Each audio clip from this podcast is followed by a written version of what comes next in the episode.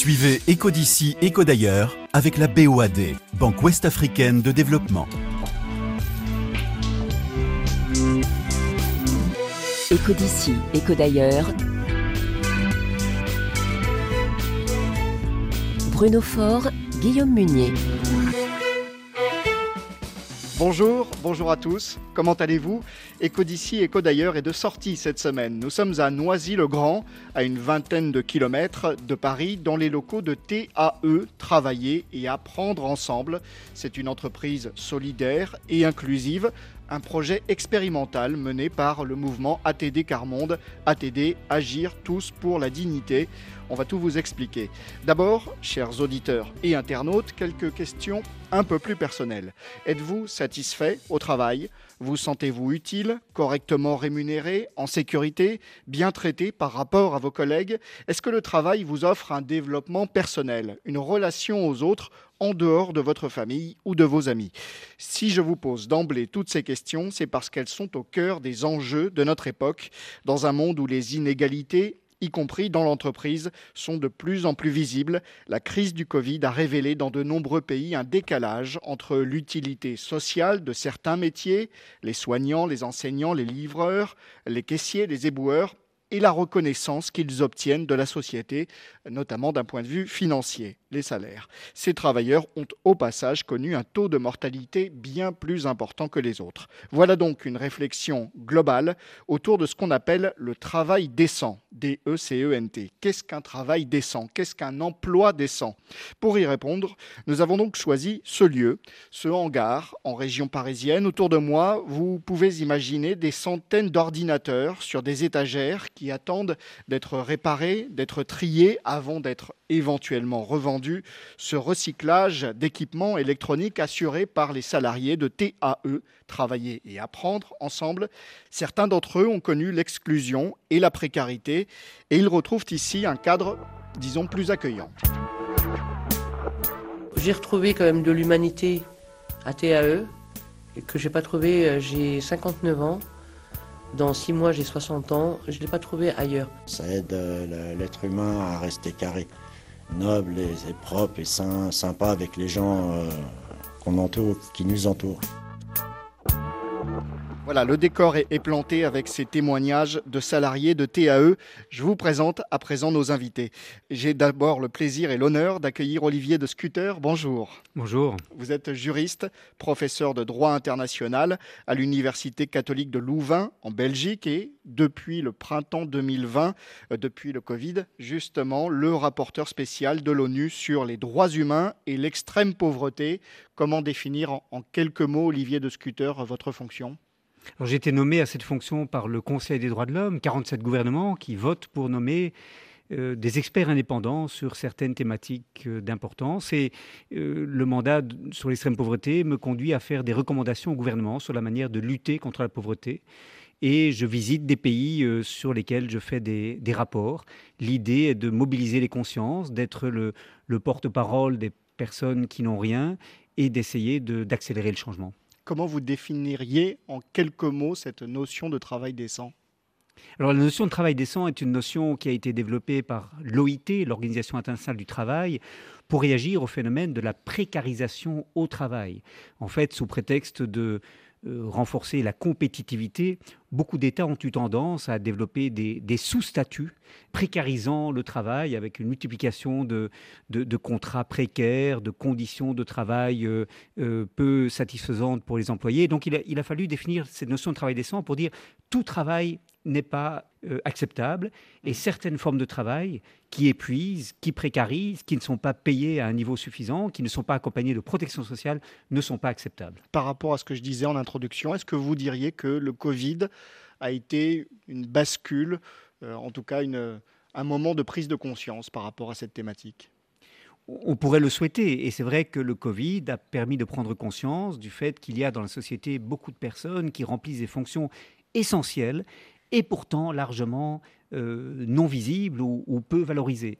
C'est le cas de tous les métiers du, du care, du soin, les personnes qui, euh, dans les hôpitaux, euh, dans les homes pour personnes âgées, c'est le cas aussi de toutes celles et ceux qui remplissent des fonctions essentielles dans le domaine de l'alimentation, par exemple, sur lesquels on s'est reposé pendant la, la crise de Covid. Et ça, c'est valable sur toute la planète, mais vous dites que vous espérez une prise de conscience, mais est-ce que de fait, ça, a changé quelque chose dans l'esprit des dirigeants. On a entendu beaucoup de dirigeants dire qu'il fallait revaloriser ces métiers, reconnaître leur utilité sociale. Mmh. La réalité, c'est que les salaires d'une infirmière euh, euh, ou euh, d'un instituteur ou d'une institutrice demeurent très en deçà du service qu'ils rendent à la société, alors même que les salaires des, des, traders ou des, des, private bankers sont des salaires infiniment plus élevés. Et la raison en est très simplement que les salaires sont largement dépendants de ce que les gens sont prêts à payer pour un service. donc les gens qui offrent des services aux personnes fortunées euh, vont être rémunérées à des niveaux infiniment plus élevés que les gens qui répondent aux besoins des personnes en pauvreté ou des ménages précaires. Olivier de Scuter, rapporteur spécial de l'ONU sur les droits humains et l'extrême pauvreté. Autre invité à mes côtés, Laurent Godin, bonjour. Bonjour. Vous êtes le co-directeur de, TAE. Euh, en quelques mots, votre parcours personnel, comment vous êtes euh, arrivé là? Mon parcours professionnel n'a pas beaucoup d'importance. J'ai travaillé comme informaticien pendant 35 mmh. ans, mais ce qui a été pris en compte dans mon CV au moment de mon recrutement chez euh, Travailler et Apprendre Ensemble, c'est mon parcours de bénévolat chez ATD Carmonde. Euh, où j'ai euh, participé à des actions auprès des enfants dans des bibliothèques de rue, euh, auprès des adultes en université populaire ou en croisement des savoirs.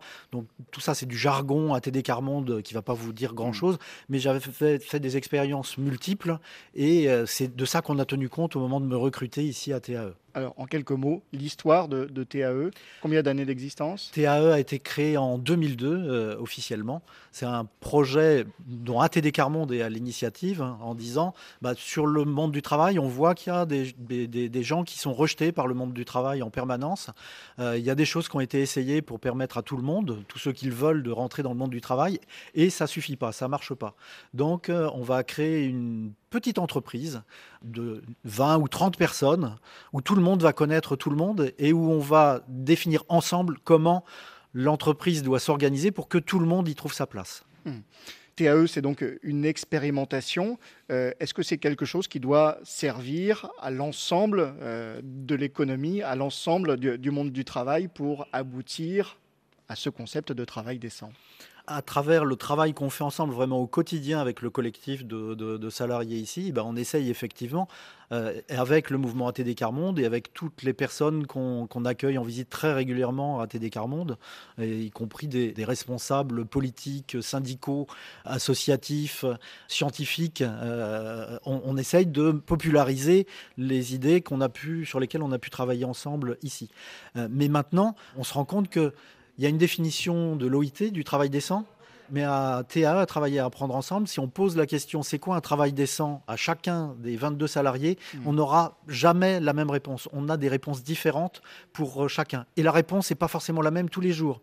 Il y en a qui vont dire euh, un travail décent, c'est un travail qui me permet d'avoir un emploi stable et un revenu stable.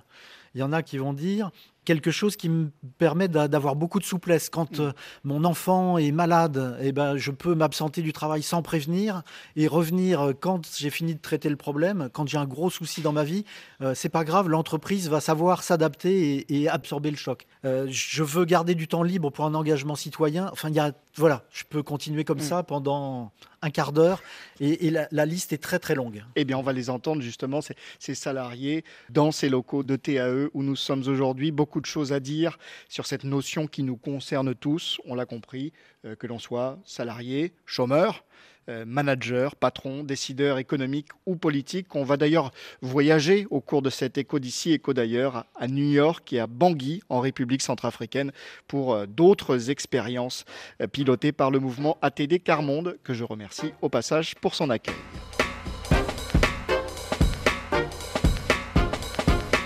Écho d'ici. Écho d'ailleurs. Sur RFI. Alors pour mieux comprendre ce que représente pour ces salariés l'idée d'un travail décent, on commence par un témoignage, celui de Myriam. son parcours de vie au boulot et comment elle voit le monde de l'entreprise, en l'occurrence en France. Alors moi je me présente, je m'appelle Myriam, j'ai 59 ans, je travaille dans des entreprises de ménage, j'ai travaillé dans la restauration, les routiers, pendant 20 ans. J'ai travaillé dans les écoles aussi en mairie euh, avec des enfants. J'ai bien aimé, mais le problème, euh, les finances ne suivent pas. Après, bon, avec l'âge, euh, voilà, il y a, avec l'âge, il y a eu des moments où il y a eu des, faiblesses, il y a eu des problèmes, il y a eu des dettes, il y a eu des, voilà. Je tiens aussi à parler aussi, parce qu'on n'en parle pas beaucoup, le problème des violences conjugales, ce qui peut détruire une vie, un ménage, un travail, des dettes. Donc moi j'ai vécu ça. Et là on descend euh, dans, l'enfer. Et donc pour remonter c'est très très dur. Trouver un travail, surtout à un âge avancé, c'est aussi très très dur. Donc on n'est pas aidé. Donc arrivé à un certain âge, les, les entreprises pensent que euh, il vaut, mieux avoir deux de 20 ans qu'un de 50 ans. Donc euh, déjà il y a un problème. Ou bien les patrons ou les gens qui demandent à embaucher ne cherchent pas ce que tu es, donc les managers, la DRH, euh, des, entreprises. On est des soldats en fait dans des entreprises autres que TAE. Je pense qu'on est des soldats. On est voilà, tu fais ça, un chiffre, on fait du chiffre. Toi, tu dois. Tais-toi, tais-toi, tais-toi. Tu n'as pas le droit à la parole en fait. Donc euh, fais ton boulot, soldat, tac, tac, tac, tac, tac, tac. Du chiffre, de l'argent, du, voilà. Il n'y a pas d'humanisme dans les entreprises. Une entreprise, elle marche de l'échelle d'en bas jusqu'à l'échelle d'en haut. Si tu fais pas attention à la femme de ménage qui fait ton bureau, elle est où l'humanité là-dedans? C'est quoi l'entreprise exactement? L'entreprise, c'est une chaîne. Si cette chaîne, elle se casse, comment euh, je, qu'on m'explique comment? Ici, non, il y a beaucoup d'humanité. On essaie de trouver des réponses à nos questions, quelles qu'ils soient. Et ça, c'est, ça, c'est, ça n'existe pas dans les entreprises. Voilà donc pour ce témoignage de, de Myriam très désabusé hein, par rapport au monde de l'entreprise qui en prend pour son grade, Olivier de Scooter. C'est un témoignage qui a été recueilli euh, ici en France. Est-ce qu'on pourrait le, dupliquer dans bien d'autres pays? Ah oui, la pression sur les travailleurs et travailleuses n'a cessé de se renforcer au cours des dernières années, notamment en raison de la mondialisation de l'économie et de l'obligation pour euh, les entreprises d'être de plus en plus compétitives par rapport à des concurrents étrangers qui pratiquent de manière délibérée une politique de salaire très faible et une protection au travail euh, très en dessous de ce qu'elle devrait être. Et euh, les travailleurs et travailleuses sont en quelque sorte une variable d'ajustement. Quand on ne peut pas influencer le prix des matières premières qu'on utilise ou les prix que les consommateurs sont prêts à payer, on peut par contre pousser à la baisse les salaires, minant la capacité pour les syndicats de défendre les travailleurs et travailleuses et d'obtenir des salaires décents, et d'autant plus que le pouvoir de négociation des travailleurs et travailleuses est largement fragilisé par la mise en concurrence de tous les fournisseurs du monde. Mm. J'étais dans une mission au Bangladesh, par exemple. Je me suis intéressé aux filières d'approvisionnement du textile pour des grandes entreprises de prêt-à-porter européennes, comme Inditex en Espagne ou H&M en Suède. Et ces entreprises font pression sur les fournisseurs au Bangladesh pour que l'on n'augmente pas euh, les salaires, mm. afin que les, t-shirts puissent continuer d'être écoulés à, bas prix pour les consommateurs européens. Laurent Godin, est-ce que tous les salariés de, TAE sont aussi désabusés que, que, Myriam par rapport au monde de l'entreprise quand ils arrivent euh, ici? Tous les salariés qui viennent à, TAE ont des reproches à faire au monde du travail d'aujourd'hui. Qu'ils viennent en ayant une histoire euh, de perte d'emploi et de, chômage de longue durée ou qu'il n'en ait aucune. Ils viennent tous ici en disant le monde d'aujourd'hui, la société d'aujourd'hui ne fonctionne pas comme il faut. Ce qu'on expérimente ensemble à TAE, ça nous intéresse. C'est qu'est-ce qu'on peut apprendre de ça tous ensemble? Pour aller plus loin. Euh, sur le ressenti de ces salariés et sur cette expérimentation, travailler et apprendre ensemble. Euh, autre témoignage, celui de Mohamed. Euh, lui, il est jardinier de formation me présente, je m'appelle Mohamed, je travaille à ATE, ATD, depuis le euh, mois de juin. J'ai 57 euh, ans, euh, je vais avoir 58 ans. Ce qui est bien ici, ce qu'il faut souligner, c'est que ma, ma, mon expérience, elle vaut rien du tout ici. Elle est pour tout le monde, mon expérience. C'est pas moi, je. Il n'y a pas d'ici normalement de moi, je. Vous voyez ce que, ce que je veux dire? Je peux apprendre à la personne comme la personne peut m'apprendre à moi ou lui dire comment faire.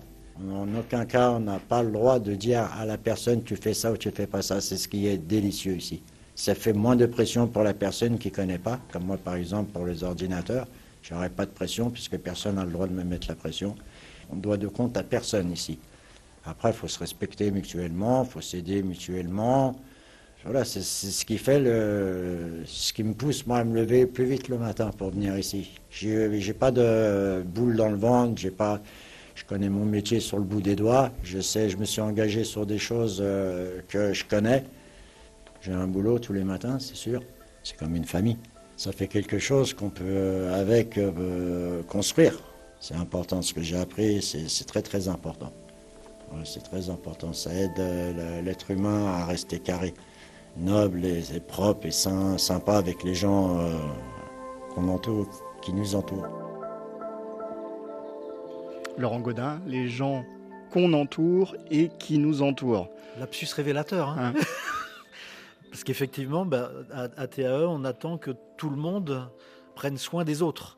Euh, mm. donc euh, il n'y a pas des personnes qui ont pitié des autres. Mm. C'est euh, chacun amène ce qu'il a appris dans sa vie et il est prêt à le, partager avec les autres. Et on n'est pas monotache. Par rapport à ce que disait Mohamed, voilà. je suis jardinier, mais je peux aussi m'occuper des, ordinateurs. Quand on a recruté Mohamed, il nous a expliqué le travail de jardinier, bah, c'est un travail saisonnier. Je travaille beaucoup au printemps, en été, pratiquement plus en automne et pas du tout en hiver. Donc ça fait des années que euh, bah, j'arrive à travailler pendant la haute saison, mais où je me retrouve au chômage le reste du temps. Et nous, les salariés de TAE, nous ont euh, demandé euh, mais non, nous, on veut avoir des contrats à durée indéterminée et euh, on, aimerait bien pouvoir choisir notre temps de travail. Et donc, Mohamed, il veut travailler à temps plein. Et on lui a dit, bah, pour travailler à temps plein, il faut accepter à ce moment-là d'être polyvalent et de travailler sur le métier du ménage et de l'informatique. La polyvalence, Olivier de Scooter, en voilà une piste pour aboutir au travail décent pour tous en tout cas, cette polyvalence, elle peut être une source d'épanouissement pour les travailleurs et travailleuses qui peuvent apprendre de nouvelles compétences, qui échappent à la routinisation des fonctions dans une société où le monde du travail, de plus en plus, est un monde dans lequel euh, l'homme et la femme, le travailleur et travailleuse, sont subordonnés à la machine. On est forcé de suivre le rythme de la machine et on a des tâches de plus en plus inintéressantes parce que très parcellisées. Et donc une entreprise comme euh, Travailler et Apprendre Ensemble fait l'inverse, en recherchant l'épanouissement de chacun dans la pluralité de ce qu'il ou elle peut apprendre pour euh, développer des, nouvelles compétences et, multiplier effectivement les, cordes qu'on a à son arc. Donc ça peut être la polyvalence dans une seule et même année ou alors de la mobilité peut-être dans, une carrière, favoriser davantage de, de mobilité dans les entreprises. Une autre piste? Oui, bien entendu. Et on a des personnes qui arrivent, comme Rosaline ici, qui était aide ménagère et a peu à peu appris l'informatique que maintenant elle enseigne à d'autres qui viennent rejoindre l'équipe. Donc les gens ont l'impression de, de pouvoir se promouvoir dans l'entreprise grâce à cette pluralité des fonctions auxquelles ils peuvent aspirer. Alors ce qu'il faut dire, euh, Laurent Godin aussi, c'est qu'il y a des salariés qui ont eu des parcours de vie professionnelle difficiles, et puis, il y a aussi des, salariés qui sont ce qu'on appelle des compagnons, qui ont un tout autre profil. Bah, des personnes qui n'ont aucune difficulté à trouver de l'emploi euh, ou qui n'en auraient aucune, parce que certains viennent ici assez jeunes, assez rapidement après leurs études, et eux viennent en disant bah, Je sais que je vais être payé beaucoup moins cher que ce que je pourrais être payé ailleurs, mais le projet de TAE m'intéresse et euh, pouvoir partager une vie de travail avec l'objectif de faire vivre une entreprise avec une très grande diversité sociale, ça, ça m'intéresse. Alors ce profil, c'est un peu celui de, Dominique que j'ai rencontré également euh, avant cette émission. Longtemps, il a travaillé euh, dans le secteur des assurances. Il a même très bien gagné sa vie, mais il a toujours eu cette fibre sociale, cette envie de travailler dans un autre cadre. Et il raconte avec ses yeux à lui, avec son passé à lui, ce management différent. Effectivement, euh, on, a l'habitude d'avoir des encadrants euh, dans d'autres entreprises. Là, c'est différent, c'est-à-dire que les, décisions sont prises de manière commune et appliquées de manière commune. Alors bien sûr qu'il y a des responsabilités qui sont partagées, mais cette responsabilité est tournante. C'est-à-dire qu'on va être chacun responsable une, semaine sur l'autre, bah, soit d'un projet, soit d'une livraison, soit d'autres choses. Donc c'est ça qui rend les, choses passionnantes et difficiles à appliquer. Il hein. ne faut pas croire qu'à TE, on a toutes les réponses et que tout se passe bien. C'est la difficulté qui nous fait avancer, mais c'est intéressant. On doit, par exemple, quand on parle de parler de management, le management c'est à la fois du leadership et c'est à la fois du manager plutôt de, du concret. C'est-à-dire qu'il y a une part où on doit se préoccuper de, du client et une autre part qu'on va s'occuper des salariés. Et donc il faut qu'on trouve des méthodes pour effectivement remplacer le manager classique qui en général occupe ces deux fonctions. Et donc euh, c'est notre travail au quotidien de trouver ces solutions. Laurent Godin, euh, ça ne marche pas tous les coups, euh, nous dit ce salarié Dominique. parfois on s'engueule, on tâtonne, j'imagine aussi, de, semaine en semaine. On fait des erreurs? Ah, on fait beaucoup d'erreurs. Et par contre, ce qu'on fait, c'est qu'on essaye d'utiliser les erreurs pour apprendre quelque chose. Une des règles de TAE parmi d'autres, c'est le droit à l'erreur. Et le droit à l'erreur infini. Donc on perturbe beaucoup les gens quand on dit ça. Quelqu'un qui se trompe, hein, s'il se retrompe, euh, il a toujours le droit de se tromper. Pourquoi? Parce qu'on considère que quand quelqu'un se trompe plusieurs fois, il n'est pas seul responsable de l'erreur. Euh, si euh, cette erreur se répète, c'est parce qu'on n'a pas organisé le travail comme il faut. Et à ce moment-là, il faut qu'on discute ensemble. Celui qui a commis l'erreur, si on réussit à l'identifier, parce que ce n'est pas toujours le cas, et tous les autres, et on dit maintenant cette erreur s'est produite, qu'est-ce qu'on peut faire pour qu'elle ne se reproduise pas? C'est pas qu'est-ce que toi tu dois faire, tu t'es trompé, tu dois arrêter de te tromper, il faut que tu rentres dans le mode de fonctionnement qu'on avait prévu ensemble. C'est non, ça, ça se passe pas bien. Et ben cherchons ensemble, et on retrouve rarement du premier coup, parce que tout le monde met son grain de sel. Voilà. En tout cas, l'erreur peut être très productive si elle amène tout le groupe à prendre conscience des lacunes euh, qui euh, sont celles de l'organisation du travail. Ça permet à tout le groupe de progresser. Et c'est vrai que saisir l'erreur comme une opportunité d'apprentissage collectif et de progrès ensemble, c'est quelque chose de très encourageant. Je crois que ce qu'il faut souligner aussi, c'est que euh, dans une entreprise comme travailler et apprendre ensemble, la diversité est valorisée au lieu que dans beaucoup d'entreprises, c'est l'uniformité qui est imposée. L'expérience qu'amène celui ou celle qui vient rejoindre l'équipe va être valorisée parce qu'on va discuter avec cette personne comment elle peut le mieux euh, s'intégrer dans le groupe permettant à, l'entreprise d'avoir une, une, diversité plus grande de solutions dans laquelle puiser. Mmh. Et c'est peut-être l'enseignement le plus important, c'est que personne n'est inemployable, que toute personne a des qualités qui peuvent être valorisées pourvu qu'on aménage l'espace dans lequel cette personne travaille. Eh bien, on va aller voir euh, d'autres exemples ailleurs qu'en France. Olivier de Scuter, rapporteur spécial des Nations Unies sur les droits humains et l'extrême pauvreté. Laurent Godin, co-directeur de TAE, sont les invités d'Eco d'ici, Éco d'ailleurs cette semaine.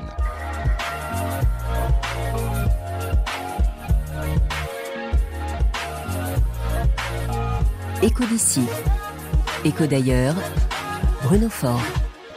Et on va écouter quelques mots de Joe Biden. Le président américain, c'était le 20 septembre dernier à New York, en marge de l'Assemblée générale de l'ONU. Il était aux côtés du président brésilien Lula. Les deux hommes ont signé un partenariat pour le travail décent. Quand j'étais petit, mon père me disait que le travail, c'est bien plus qu'un salaire. C'est une question de dignité, de respect. C'est être capable de regarder son enfant dans les yeux et lui dire sans mentir, mon chéri, tout va bien se passer le travail décent, une question de dignité, une question de respect, Olivier de Scuter, et quelque chose aussi qui se transmet euh, de père à fils, en l'occurrence, entre Joe Biden et son père. Oui, et le travail, c'est donc beaucoup plus que du temps donné en échange d'un salaire. C'est une manière de se sentir utile à la collectivité, c'est une manière de pouvoir planifier l'avenir. Mhm. Et un travail décent, c'est un travail qui euh, crée une stabilité dans, dans l'emploi, permettant aux gens de se projeter dans l'avenir, d'investir dans l'acquisition de compétences et de rassurer leur famille quant à son avenir. Par exemple, c'est parce que les gens ont un travail décent qu'ils pourront mettre leurs enfants euh, à l'école, investir dans, dans l'éducation de ces enfants pour que ceux-ci puissent se préparer à un avenir euh, meilleur que celui de leurs parents. Et donc, le travail, c'est une manière de s'intégrer dans la cité et le coût que l'on paye pour le chômage de longue durée des personnes durablement exclues de l'emploi, ce n'est pas seulement des gens qui n'ont pas des moyens de satisfaire leurs besoins alimentaires, c'est aussi des gens qui perdent confiance en elles-mêmes, qui développent des dépressions, des pathologies liées à l'absence d'activité et euh, des personnes qui, au fond, se sentent tout à fait dévalorisées, ne se sentent pas euh, respectées dans leur dignité. Mmh. Par rapport à ce que disait euh, Joe Biden, lui et son père, cette transmission de parents à enfants, le fait de vouloir vivre la vie professionnelle mieux que celle de ses parents. Est-ce que c'est quelque chose que vous entendez parmi vos collègues ici, ici à travailler et à, et à apprendre ensemble? Comme je disais tout à l'heure, les motivations sont très différentes d'une personne à l'autre. Donc il y en a pour qui c'est vraiment quelque chose de très fort, de dire je travaille à TAE, euh, quand je rentre chez moi, euh, je peux dire euh, j'ai travaillé, je ramène un salaire, je peux dire ça à ma femme, je peux dire ça à mes enfants, je peux dire ça à mon mari. Mmh. Et pour d'autres, ça va être complètement autre chose. Par contre, ce qu'on retrouve pratiquement chez tout le monde, c'est de, dire bah, mais quand je viens à, TAE, il y a des, des collègues qui deviennent des amis. Il y en a d'autres avec qui je m'entends jamais, avec qui je me chicane toujours. Mais il y en a qui deviennent des amis. Et donc, je viens, au moment où je travaille, je développe aussi des liens, des liens sociaux, des liens d'entraide euh, qui vont au-delà du, travail qu'on fait en commun pour juste l'entreprise CAE.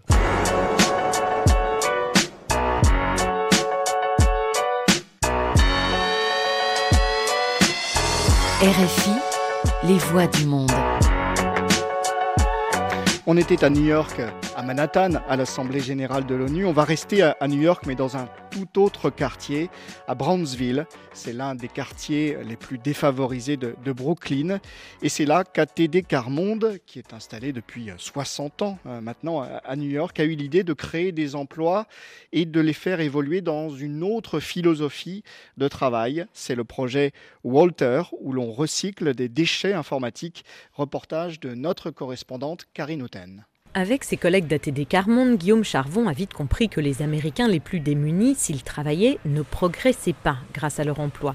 Ils ont alors décidé d'aider de jeunes adultes qui n'auront pas d'opportunité de travail à cause de trajectoires de vie compliquées pour qu'ils ne tombent pas dans la pauvreté et ils ont créé une dizaine d'emplois décents. Pour moi, un, travail décent, c'est un travail qui donne un statut au sein de sa communauté. Donc, un travail avec un futur, ça veut dire avec une possibilité de grandir, euh, d'apprendre de nouvelles, euh, de nouvelles choses et, d'assumer plus de responsabilités. Et avec cette croissance, on a aussi une augmentation de salaire. On commence au-dessus du salaire minimum, ça fait partie du travail décent. Et selon les compétences développées, et avec le temps, le salaire augmente. Donc euh, ça donne pour les gens qui travaillent ici une, une sensation de progression qui est réelle et qui les accroche. Ça veut dire qu'on a, depuis qu'on a ouvert, très très peu de turnover en deux ans d'activité. Dans l'entrepôt de Walter, l'autonomie et les initiatives sont encouragées sous l'œil bienveillant de Guillaume et Jonathan. Les jeunes ouvriers développent plusieurs savoir-faire, apprennent à manier des engins de manutention, mais aussi à reconnaître les métaux et les composants électroniques. Zouri, 26 ans, est en train de démonter un routeur, d'en dévisser les pièces avant de les trier patiemment. Il a pris conscience de sa valeur ajoutée.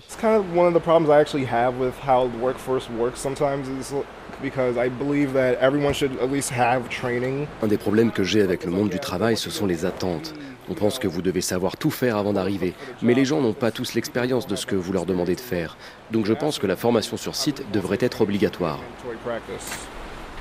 Est-ce que vous avez apprécié avoir une formation ici? Oui, beaucoup.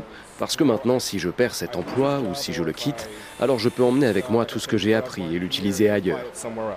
ATD Carmonde espère ouvrir un autre entrepôt dans New York d'ici deux ans, encadré par les salariés actuels devenus responsables. Karine Houghton, New York, RFI. Olivier De Scooter, j'ai retenu deux choses dans ce reportage. Vous allez me dire ce que vous avez retenu vous. Euh, l'idée de progresser dans sa vie professionnelle, d'avancer, et l'idée aussi, euh, tout en étant employé, de se former en même temps. Oui, et l'entreprise peut être une source d'émancipation des travailleurs et travailleuses qui y sont employés si ceux-ci peuvent acquérir des savoirs, des compétences qu'ils pourront valoriser à l'extérieur de l'entreprise.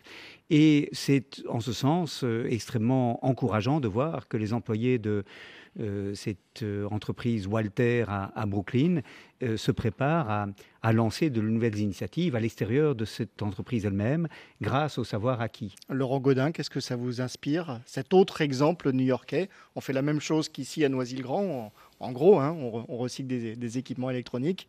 Euh, mais la finalité n'est pas exactement la même mais on, retrouve quand même mm, en commun ce souci d'apprendre. Mmh. Dans le nom de Walter, il y a learn, hein, comme apprendre, et comme travailler et apprendre ensemble.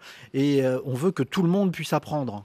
Donc, y compris ceux qui ont du mal avec la formation académique, euh, ceux qui peuvent avoir été euh, maltraités à l'école et où à partir du moment où ils se retrouvent dans une salle de classe avec un professeur qui leur apprend quelque chose, se bloquent et, n'apprennent rien. À, à, TAE, on demande rien dans le CV.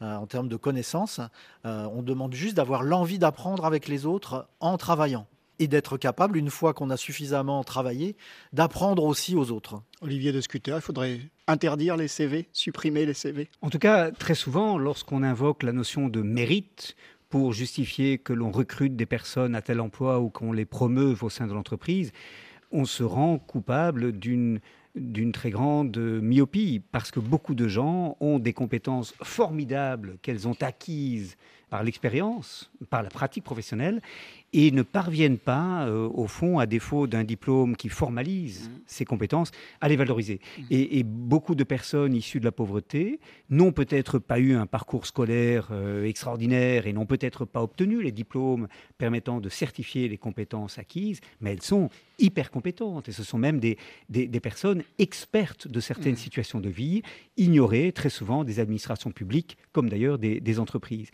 En Belgique, par exemple, on a recruté dans des administrations publiques ce qu'on appelle les experts du vécu. Ce sont mhm. des personnes qui ont été dans la grande pauvreté, qui s'en sont sorties et qui viennent conseiller les administrations sur la manière de, procéder pour s'assurer que les personnes en pauvreté bénéficient des politiques qui sont censées les aider. Alors, je voudrais qu'on parle d'un outil de lutte contre la pauvreté, euh, d'une idée qui émerge d'année en année, euh, celle de ce qu'on appelle la garantie d'emploi. Expliquez-nous en quelques mots et en des mots simples. Alors, la garantie d'emploi est une manière de refuser le, chômage euh, de longue durée comme une fatalité.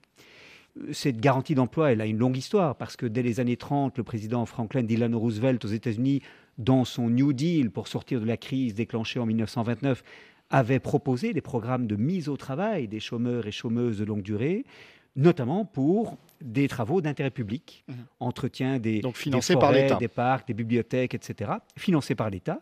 Et aujourd'hui, euh, c'est une idée qui est invoquée par des personnes qui expérimentent, par exemple en France, avec l'initiative, l'expérience Territoire zéro chômeur longue durée. Territoire euh, zéro chômeur longue durée, une idée qui date de 2015, je crois. Oui, et qui au départ a été rendue possible grâce à la possibilité qui existe en France d'adopter des expérimentations à l'échelle territoriale. Le législateur peut permettre mm. à certains territoires de déroger à la règle générale pour euh, mettre sur pied des innovations sociales. Et ensuite, on évalue ces expériences et on peut les étendre, les généraliser. Et donc, territoire zéro chômeur longue durée, c'est au fond dire que dans certaines municipalités, on va créer des entreprises à but d'emploi qui sont là pour recruter des chômeurs et chômeuses de longue durée pour faire face, au fond, répondre à ce paradoxe incroyable, c'est que il y a des personnes sans emploi pour des longues périodes, il y a donc du chômage, mmh. et en même temps, il y a beaucoup de travail important pour la communauté que personne ne fournit d'aide à la petite enfance, d'aide aux personnes âgées, euh, d'entretien des communs, de, transition écologique, dans l'économie circulaire par exemple. Et donc c'est pour répondre à ce paradoxe que ces programmes de garantie d'emploi sont développés à l'échelle du monde. Laurent Godin, sur cette expérience, de, votre point de vue, c'est quelque chose qui peut fonctionner euh, effectivement. Euh, reste que ça coûte de l'argent hein, pour la collectivité, pour les finances publiques. Et aujourd'hui, ce programme, Territoire zéro chômeur, longue durée, n'est pas remis en cause, mais enfin en tout cas il est raboté d'un point de vue budgétaire. Il, est raboté, mais il est raboté à partir d'une vision très étroite de ce qu'est l'argent public, puisque euh, si l'expérimentation a pu être montée, ça a été en prouvant que si on prenait vraiment en compte l'ensemble des coûts, pas seulement l'allocation de chômage versée à la personne qui ne travaille pas. si jamais on prend tous les coûts qui sont liés à la santé, au fait qu'il ne dépense pas d'argent dans les commerces près de chez lui, qu'il ne se soigne pas correctement et que donc il va tomber plus gravement malade et les coûts de santé vont augmenter énormément. Territoire zéro chômeur fait gagner de l'argent à la société au lieu de lui en faire perdre. Mmh.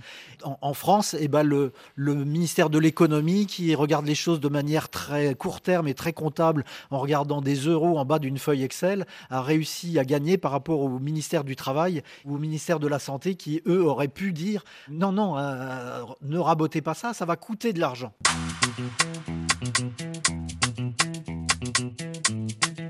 Courte pause dans Echo d'ici, Echo d'ailleurs sur RFI avec la Nigériane Yemi Alade. Nous sommes dans les locaux de travailler et apprendre ensemble à Noisy-le-Grand. On se retrouve dans un instant avec nos invités. All of my fake friends, we no go they relate. When the money come, I go change my face. All of my fake friends, we no go they relate. Mm, you know, everybody get up all low. It depend on the way where you use them. It's like a freelance, oh. Now I'm getting money, oh. Locate the bag and I see, oh. Them hating girls, I'm getting. Yemi Alade sur RFI. Le travail décent, un élément d'intégration aussi pour des personnes qui choisissent de changer de pays, d'émigrer. C'est le cas de Sandra, une autre salariée de TAE, ici à Noisy-le-Grand. Elle est arrivée du Nigeria avec ses enfants. Bonjour tout le monde, je m'appelle euh, Sandra David, j'ai 35 ans, arrivée à France en 2012. J'ai commencé à travailler chez TAE en 2022. Au Nigeria, j'avais une vie difficile. On était dans une petite maison avec ma famille, ma mère, mes sœurs. C'était très dur pour nous avant que je vienne ici en France.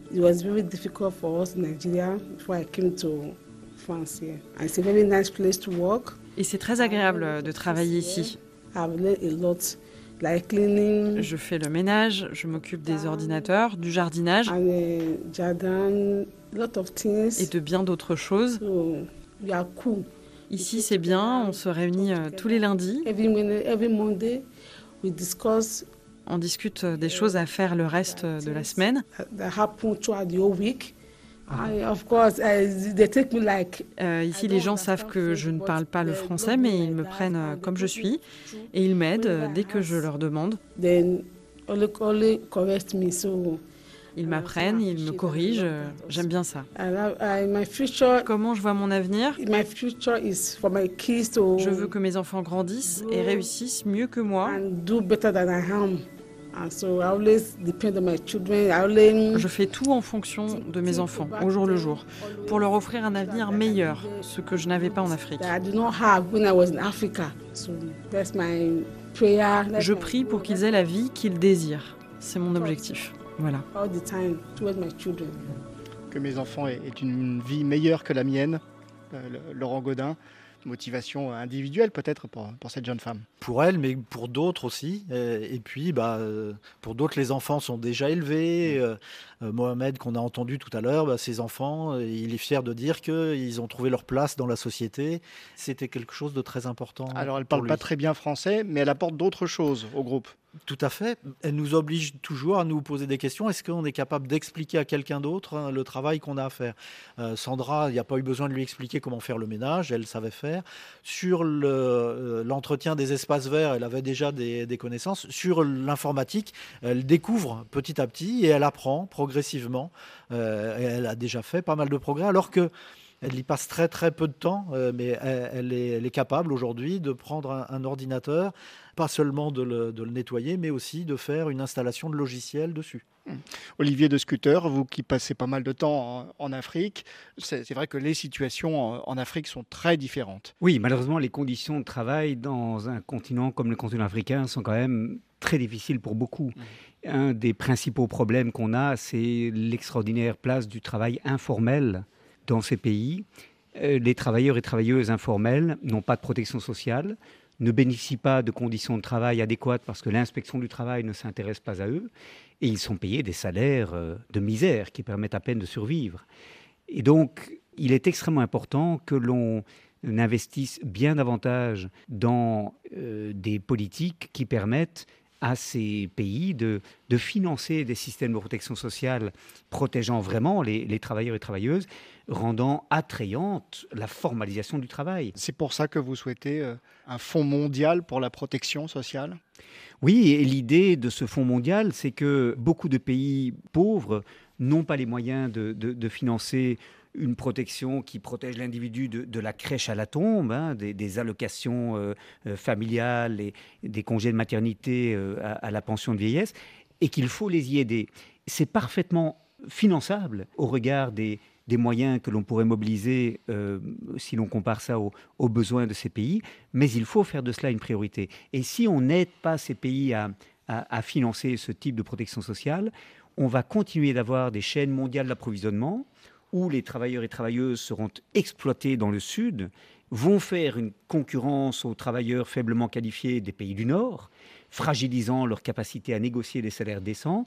Et finalement, euh, euh, c'est une mondialisation qui ne va pas bénéficier aux salaires les plus bas, aux, travailleurs et travailleuses les moins bien rémunérés. On peut faire autrement, on peut renforcer la protection sociale dans le Sud pour en même temps éviter que au Nord, les travailleurs et travailleuses faiblement qualifiés subissent une forme de concurrence déloyale. Et il y a aussi euh, des initiatives au niveau local. On va entendre l'une d'entre elles. Ça se passe en Centrafrique, à Bangui, où de nombreux jeunes sont au chômage, euh, parfois sans repère. On sait que ce pays a connu beaucoup de crises militaro-politiques. Euh, la création d'emplois n'est pas forcément une priorité pour l'État euh, centrafricain. D'où cette initiative du regroupement des transporteurs de Centrafrique. Elle a vu le jour en 2020, initiée par des jeunes pousseurs de Bangui. Notre correspondant, Rolf Steve Domialeux, est allé à leur rencontre. Nous sommes à l'entrée du marché CK2 dans le premier arrondissement de Bangui. Une dizaine de pousse-pousse sont alignés les uns à côté des autres en forme de U. Ce sont des engins à deux roues assortis d'un guidon et conduits par des jeunes localement appelés pousseurs. Vêtus de gilets bleus, ils cherchent des clients comme dans une station de bus. On les rencontre aussi dans toutes les artères de Bangui transportant des marchandises. Ghislain Bitio est l'un d'eux. C'est un métier important. C'est un métier dur comme tout autre métier en Centrafrique. On travaille pour gagner de l'argent. Des fois, tu peux trouver 3 à 4 000. Des fois, tu rentres avec 1000 francs ou, ou 2000 francs à la maison. J'ai une femme et des enfants. Ici, nous sommes chez Dieu béni fantastique, un pousseur d'une trentaine d'années. Il vit dans cette maison de trois chambres avec sa femme et ses deux frères. Même s'il est parfois négligé et insulté par certaines personnes, Fantastique est fier de son travail. Les fierté du petit pousseur parce qu'il pousse là et Dembi. Je suis fier d'être pousseur. J'ai bâti ma vie autour de ce métier. C'est grâce à cette profession que je loue ma maison. Depuis trois ans, à travers notre regroupement, nous essayons de professionnaliser le métier. Nous travaillons avec des gilets, avec des badges. Nous avons aussi une caisse pour épargner de l'argent. Ce métier nous empêche de devenir voleurs ou d'aller faire des braquages. Pour ces courses, Magali préfère les pousse-pousse au taxi à cause de leur travail remarquable et de leur prix abordable. Je suis vendeuse de bières étrangères. J'importe aussi des pannes, des matériaux de construction et des biens mobiliers. Et à chaque fois que mes marchandises arrivent du Cameroun, c'est eux qui les transportent entre la gare et mon dépôt.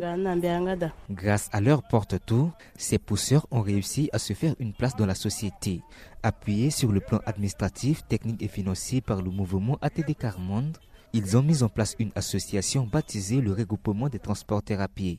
Bob Katimbo est le délégué national d'ATD Carmonde. Un de leurs membres a pu arriver à réussir son baccalauréat à travers le métier d'épouse. C'est vrai, il y avait la honte qui pesait sur lui à l'école avec ses collègues, il ricanait comment on peut étudier avec un pousseur qui venait avec un pouce. Mais il, avait une ambition, il a eu son bac. Et maintenant, je vous informe qu'il il a postulé même à la bourse de Roumanie. Ces jeunes se battent actuellement pour avoir un statut. Ils souhaitent créer dans les prochaines années la première compagnie des pousseurs de Centrafrique pour prouver au monde entier qu'il n'y a pas de saut métier. Rolf Esteve Domialeux, Bangui et RFI. Laurent Godin, cet exemple en République centrafricaine, le travail avant tout pour subvenir à, ses besoins, pour éviter de tomber dans, la délinquance, et puis l'idée aussi de, se mettre ensemble, de ne pas rester seul dans, son coin pour avancer dans, la vie. Je trouve aussi un autre point commun avec euh, TAE, c'est le, poids du regard des autres qui fait que je, me sens digne ou pas. Et là, c'est vraiment très bien dit. Euh, c'est pas parce que je tire un pouce-pouce que je suis pas capable d'avoir le baccalauréat et que je suis pas capable d'aller travailler à la Banque de Roumanie. Olivier Descuter oui, ce qui est aussi intéressant dans cet exemple, c'est que ces pousseurs se liguent pour former une association et ne se contentent pas de se battre chacun euh, dans son coin, euh, à la limite, contre les autres. Or, dans le monde du travail, on a assisté euh, depuis une vingtaine d'années à la prolifération de ce qu'on appelle les entreprises en réseau, où beaucoup de tâches qui auparavant étaient conduite au sein d'une entreprise avec des contrats souvent à durée indéterminée offerts aux travailleurs et travailleuses permettant leur intégration dans l'entreprise, aujourd'hui sont délégués à des partenaires, des prestataires de services extérieurs. Cela conduit à une multiplication des sous-statuts pour ces entreprises de services auxquelles on fait appel euh, en fonction de la demande et de la conjoncture, créant beaucoup de précarité dans l'emploi. Et c'est aussi une manière euh, de rendre plus difficile la coalition des travailleurs pour obtenir des conditions de travail plus favorables. Tout le phénomène des, faux indépendants, euh, encouragés par le développement du travail en plateforme, euh, révèle cela. Au lieu d'avoir des salariés avec lesquels on a un rapport d'employeur à employé et une application complète du droit du travail, on a aujourd'hui euh, des statuts de faux indépendants où l'employeur refuse d'assumer la responsabilité pour les conditions de travail dans lesquelles ces indépendants prestent. Olivier de Scuter, on arrive quasiment au terme de cette émission. Un mot sur les disparités euh, peut-être entre les femmes et les hommes dans cet accès au, au travail décent Oui, parce que la question de l'écart de traitement entre les hommes et les femmes n'est pas seulement une question de discrimination individuelle par l'employeur qui, par exemple, rémunère pour les mêmes tâches davantage les hommes que les femmes. La difficulté est aussi que dans des contextes où l'accès à des services de prise en charge de la petite enfance, euh, où l'accès aux services publics est plus difficile, à défaut de financement, mmh. les femmes, beaucoup plus que les hommes, assument ce fardeau-là.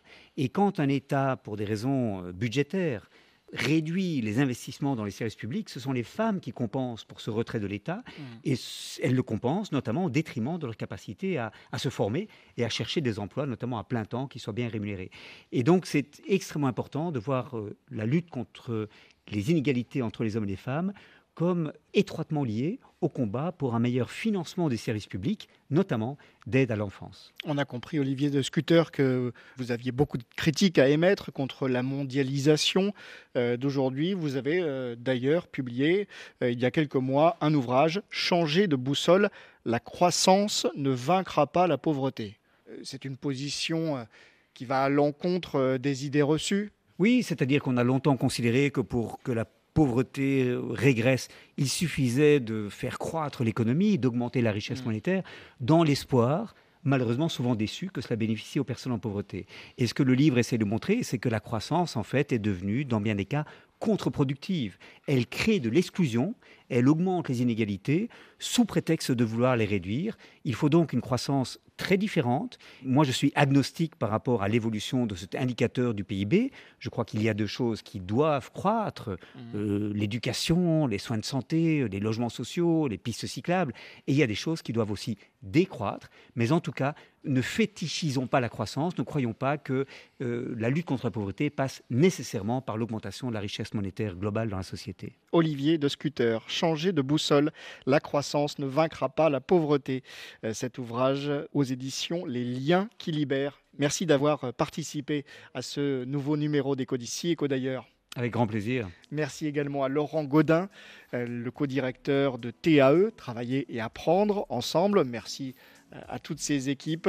Euh, merci également à ATD Carmonde qui a permis l'organisation euh, de cette émission. Je ne vais pas citer tout le monde. ATD Carmonde qui, euh, à l'occasion de la journée mondiale du refus de la misère, ce sera le 17 octobre prochain, organise un rassemblement sur l'esplanade du Trocadéro à Paris entre 17h30 et 18h30 pour écouter la voix des plus pauvres, témoigner de leur parcours difficile précisément dans le monde du travail. Merci à Guillaume Munier, notre réalisateur.